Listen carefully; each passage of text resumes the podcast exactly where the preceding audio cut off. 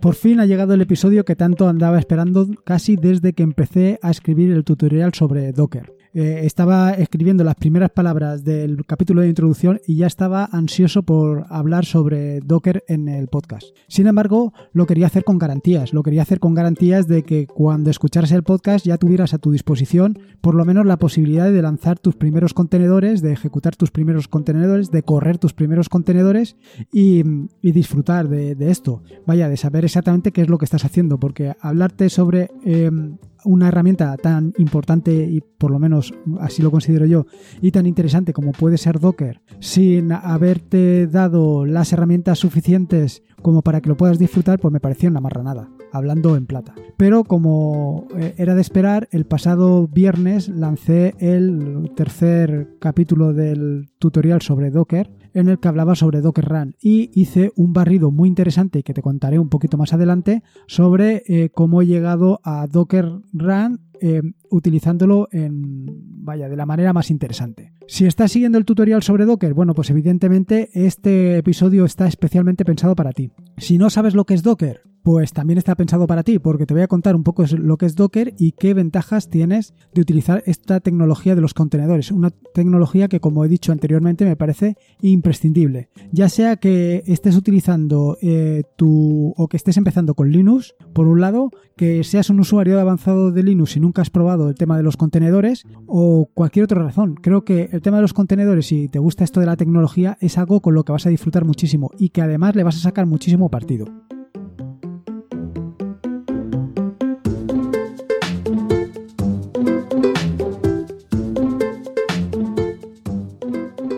Soy Lorenzo y esto es atareado.es. Este es el episodio número 114, un podcast sobre Linux, Ubuntu, Android y Open Source.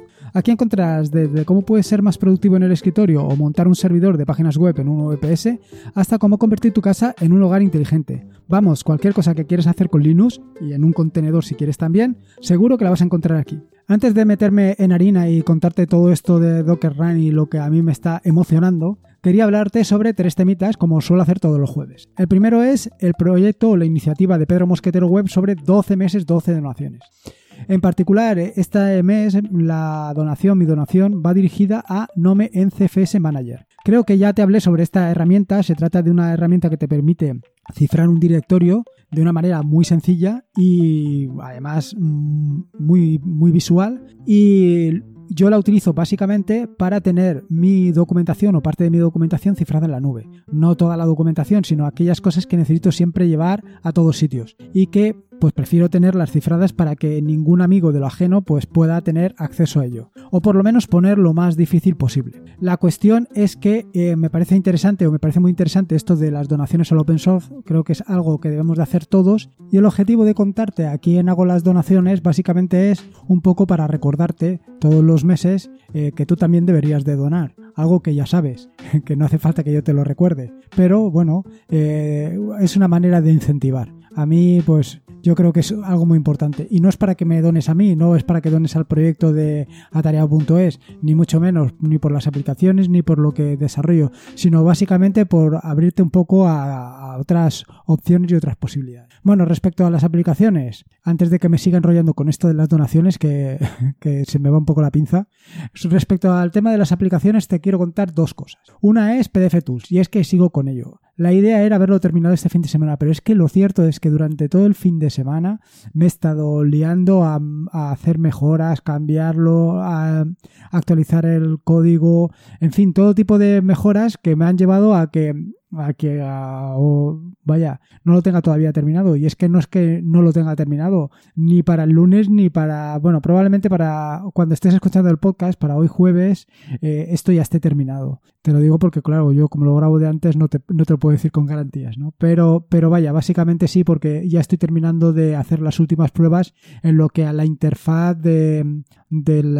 ¿cómo se llama? A la interfaz directa con Nautilus Nemo y caja se refiere. Quiero decir, a lo que vas a ver cada vez que selecciones un archivo PDF o varios archivos, en función de lo que selecciones, pues verás unas cosas y otras. Vale, y respecto a la otra aplicación que estoy trabajando en ella es sobre My Weather Indicator. Esto ya lo comenté anteriormente para que tengas todas tus vaya, para que conozcas la situación meteorológica actual y de futuro directamente en tu escritorio. Por lo digo por si no conoces esta aplicación. Lo cierto es que eh, hace unos días abrieron el issue número 36 y creo que ya es momento de, subir la última versión y darle un repaso. De hecho, le voy a dar un buen repaso junto a, junto a esta, con lo cual no sé exactamente cuándo voy a poder sacar ese capítulo. Respecto a los artículos, bueno, respecto a los artículos que eh, de esta semana, comentarte que he publicado dos artículos que yo creo que son bastante interesantes. Bueno, a mí siempre me parecen interesantes, pero básicamente porque los hago yo. El primero de los artículos es una recopilación de scripts realizados en Bash. Eh, esto te va a venir fantástico, sobre todo si estás o has seguido el tutorial de Bash o si lo estás siguiendo, porque te va a permitir echarle un vistazo al código y así, mm, pues una manera de aprender a código en Bash o en cualquier otro, pues es leyendo código de otros. Estos scripts, pues te permiten hacer cualquier cosa que te puedas imaginar, pero además así, ¿eh? cualquier cosa que puedas pensar. Desde obtener la información geográfica en base a tu IP hasta obtener la letra de la canción, de tu canción preferida, para participar en uno de esos karaokes que tanto te gustan. Bueno, esto a lo mejor eh, sopraba, pero en fin. Y el segundo de los artículos, pues bueno, el segundo de los artículos, como ya te puedes imaginar, viene a colación del tutorial sobre Docker. Y es una nueva entrega de, este tutorial, es un nuevo capítulo. Y este capítulo mm, vaya, está pensado para trabajar con Docker Hub. Docker Hub, perdón. Eh, Docker Hub es este repositorio de imágenes Docker para que puedas utilizar vaya, prácticamente un poco como he contado del artículo anterior, del tema de eh, scripts en Bash, que te permiten hacer casi cualquier cosa. Bueno, pues en Docker Hub vas a encontrar dockers para hacer, vaya, todo lo que te puedas imaginar. Con la ventaja de que no lo tienes que de que no tienes que montarlo tú, sino que simplemente es descargar y ya está. Bueno, ¿qué es Docker? Lo primero es contarte un poco qué es esto de Docker y por qué le encuentro yo tanta ventaja y tanto lío que he montado, ¿vale? La, para mí la gran ventaja, bueno, voy a empezar por, por lo, primero, ¿no? Docker al final lo que consiste es en meter una aplicación dentro de un, dentro de un contenedor. ¿Esto qué quiere decir de meter una aplicación dentro de un contenedor? Bueno, a ver, como bien sabes, cada vez que instalas una aplicación en Linux, ¿qué es lo que sucede? Que normalmente te dice que además de la aplicación que quieres instalar, mm, te dice, necesito instalar estas librerías. Y es porque para optimizar los recursos del ordenador o para optimizar los recursos de programación o para optimizarlo todo en general, lo que normalmente haces es programar una parte y otra parte eh, utilizas librerías existentes, cosas que ya han desarrollado otros programadores, con lo cual tienes la ventaja de que es algo que ya funciona y por otro lado la ventaja de que no lo tienes que hacer. Eh, entonces, tienes lo que conoces ya como dependencias, que de vez en cuando, cuando instalas alguna nueva aplicación, pues como te digo, es lo que te aparece, ¿no? Te aparecen, hacen falta estas dependencias. Eh, ¿Qué es lo que sucede? Bueno, lo que sucede, y ya lo habrás experimentado en alguna ocasión, incluido en Calendar Indicator, es que de vez en cuando alguna de estas dependencias de una aplicación, pues se ha dejado de actualizar. O, o otra solución o otra cosa que puede suceder es que ha salido una nueva versión. Una nueva versión pero que no es compatible con el software original con la aplicación original. Pero no solamente esto, sino también puede suceder otra cosa, y es que la aplicación que ha, desarrollado un desarrollador, pues cambia de versión, cambia de versión y ahora requiere otras dependencias, como lo que me ha pasado a mí actualmente con Calendar Indicator, que por ejemplo lo que he hecho ha sido hacer una nueva versión de Calendar Indicator con unas nuevas dependencias, pero que estas dependencias eh, no las tienes disponibles en tu ordenador. ¿Qué ventajas te traen los contenedores? Bueno, pues que el contenedor no solamente tiene eh, lo que te hace falta. O sea, no solamente tiene la aplicación, sino todas aquellas dependencias que necesita la aplicación para que funcione. Y aquí estaría la magia para Calendar Indicator. Yo habría metido todas esas dependencias dentro del contenedor y tú no tendrías problemas.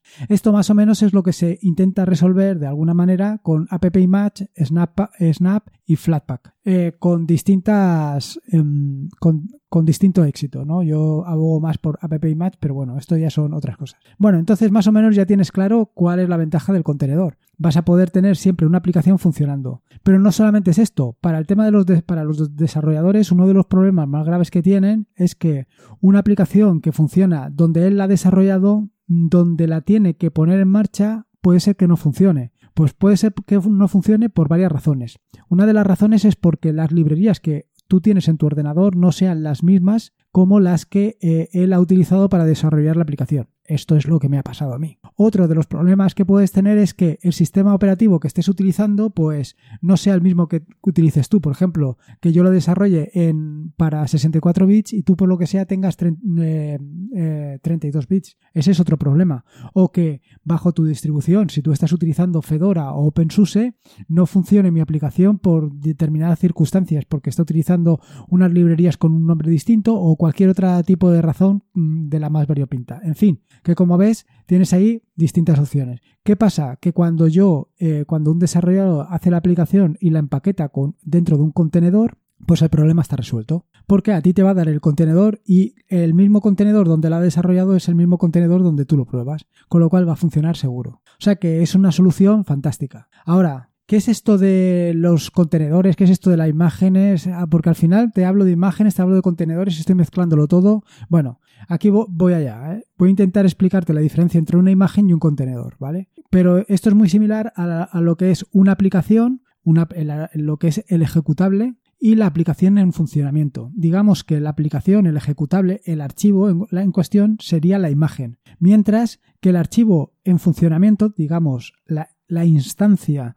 de la aplicación es lo que viene a ser el contenedor, que pueden ser que, o sea, que realmente no, son, no es lo mismo. Quiero decir, tú solamente vas a tener una imagen y puedes tener varios contenedores de la misma imagen, con las ventajas que esto puede traerte y también los inconvenientes, pero bueno, esto es otro detalle. ¿Qué pasa? Que eh, dentro de cada instancia tú podrías entrar dentro del contenedor y hacer determinadas modificaciones dentro de ese contenedor, que una vez lo pares, pues van a quedarse allí. Otra posibilidad es que, eh, que, si vuelves a arrancar la instancia, pues esas cosas se pierden. De todas maneras, el objetivo de hacer em, contenedores, bueno, de hacer imágenes, es precisamente evitar el problema de eh, que, vaya, que esto se pierda. ¿Vale? Entonces tú cuando haces un contenedor, o sea, cuando haces una imagen, eh, esa imagen tiene que tener todo lo necesario y tiene que ser inmutable. Y si haces un contenedor derivado, lo suyo es que luego la conviertas en una imagen para evitar que todos esos cambios se cambien se modifiquen o se pierdan. Vaya. ¿Por qué pienso yo que esto de los contenedores es toda una revolución? Vaya, no es que lo piense yo, es que es toda una revolución. Y es toda una revolución por las razones que te he comentado anteriormente. Porque desde el punto de vista de mm, desplegar una aplicación, de llevar una aplicación a, una, a un sitio, pues es fantástico. Quiero decir, si tú a lo mejor tienes, por ejemplo, eh, me voy a ceñir a la Raspberry, tienes tu Raspberry, ¿no?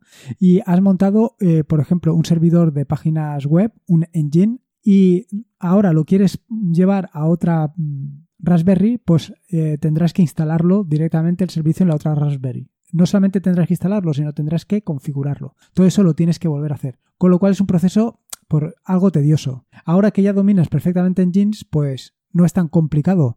Pero no es que sea complicado, el problema no es tanto la complicación, sino lo tedioso que es. ¿Qué es lo que puedes hacer con eh, la solución utilizando Docker? Pues con Docker es tan sencillo como coges el contenedor que tienes en una Raspberry o la imagen que tienes en una Raspberry y la llevas a la otra Raspberry. Así de sencillo. Pero no solamente esto. Tú ponte que tienes una aplicación eh, corriendo en un contenedor, en un servidor web, o sea, en un servidor.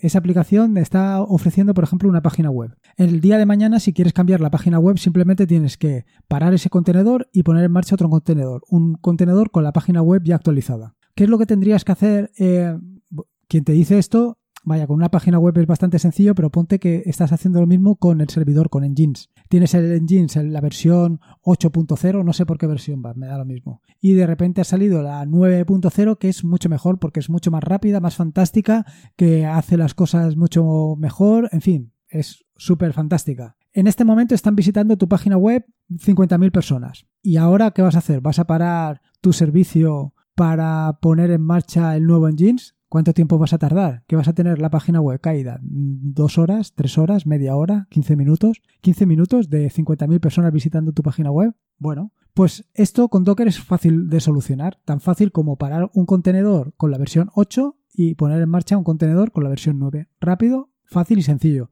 porque además lo puedes hacer primero en un entorno de, desarrollo, comprobar que todo funciona bien y luego ponerlo en producción. Vaya, fantástico, ¿no? Pero dirás, bueno, pero esto es para gente de, que se dedique al mundo de los sistemas, que se dedica al desarrollo de aplicaciones web, al desarrollo de aplicaciones. Pero a mí todo esto, ¿qué me viene? Hombre, es que para la Raspberry, ya más o menos te he puesto un ejemplo. Para Raspberry te va a venir fantástico. Porque, sí, a ver, todo esto de montar un servidor en Jeans un MariaDB, montarte tu PHP, tu WordPress, montarlo todo, eh, la verdad es que es interesante, aprendes mucho, eh, disfrutas mucho, porque conseguir que todo esto funcione, eh, pues tiene sus pequeñas teclas, pero no deja de ser, como he dicho anteriormente, tedioso. Y esto con Docker, esto con Docker es una línea de una línea de terminal, pero así de sencillo. Una línea de terminal tendrías levantado todo esto y funcionando. Pero con la ventaja que te he dicho también anteriormente de que lo puedes parar en una Raspberry y levantarlo en otra. O lo puedes levantar, eh, lo puedes parar en un VPS y levantarlo en otro. Exactamente lo mismo.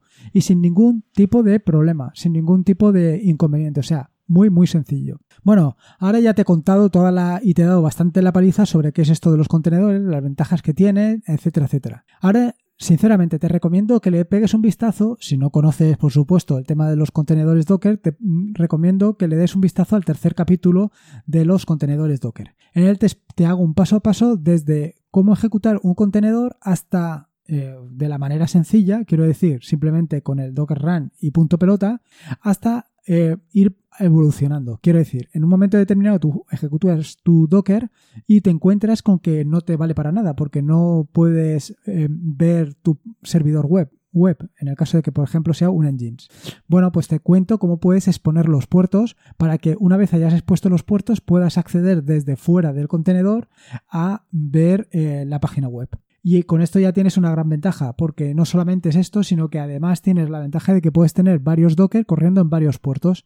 Y luego con otro Docker por encima podrías ir alternando entre Docker y Docker. Pero esto ya es, eh, esto ya lo contaré en un episodio posterior. Y lo mismo puedes hacer con directorios. Y es que, claro, evidentemente, y tal, tal como yo te he adelantado, el objetivo es que los contenedores sean inmutables, que tú lo que tengas dentro del contenedor sea siempre lo mismo. Para evitar tener que hacer cambios dentro del contenedor, a pesar de que en el desarrollo del artículo te cuento cómo lo tienes que hacer dentro del contenedor y ves que aquello es un rollo macabeo, eh, verás cómo puedes hacerlo desde fuera, es decir, de una manera muy sencilla. De esta manera tú expones varios directorios. Por ejemplo, pones, expones el directorio de la configuración de, de um, Engines, por ejemplo, que es como hago yo el artículo en cuestión, el capítulo del tutorial. Otro son los certificados para en este caso he utilizado certificados autofirmados para que la conexión HTTPS esté cifrada. Evidentemente HTTPS está cifrado.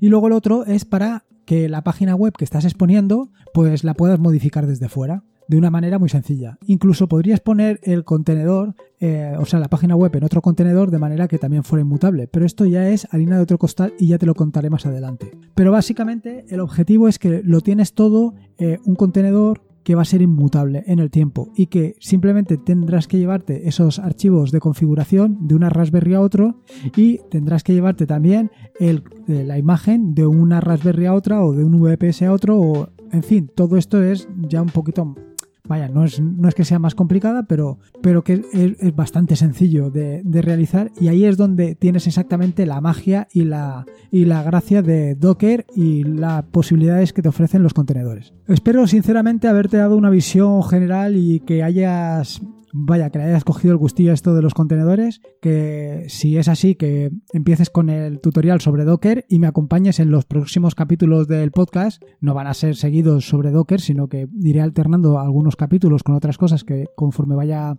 vaya encontrando y vaya para mostrarte, pues todo lo que hemos ido haciendo con la Raspberry, todo lo que has podido hacer con la Raspberry de, por ejemplo, un, servidor de RSS, pues ahora hacerlo con, un, con contenedores para que veas exactamente lo sencillo que es y lo fácil. Vaya, para que veas la magia de los contenedores. En fin, espero que te haya gustado el podcast. En las notas del podcast que encontrarás en atareado.es están todos los enlaces que he mencionado a lo largo del mismo. Te recuerdo que puedes encontrarme en atareado.es, por supuesto, que espero que te pases por allí. Espero también que me dejes una valoración en tu servicio de podcast favorito, ya sea iTunes o iVoox, por aquello de dar a conocer un poco el podcast. Y si tienes cualquier idea de una aplicación, script, sugerencia, etcétera, etcétera, pues nada, no dudes en dejármela en la página. Recordarte, como te recuerdo o te intento recordar siempre que este es un podcast asociado a la red de podcast de sospechosos habituales, que te puedes suscribir al feed de la red de podcast de sospechosos habituales en feedpress.me barra sospechosos habituales. Y, por supuesto, eh, te recomendaría no solamente que te suscribieras, sino que escucharas los podcasts que hay en la red de podcast de sospechosos habituales, porque hay podcasts que son realmente interesantes. Recordarte, como te recuerdo siempre, que la vida son dos días y uno ya pasado, así que disfruta como si no hubieran mañana y si puede ser con Linux, mejor que mejor.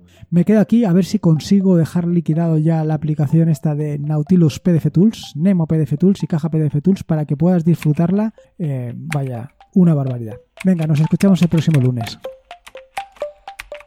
うん。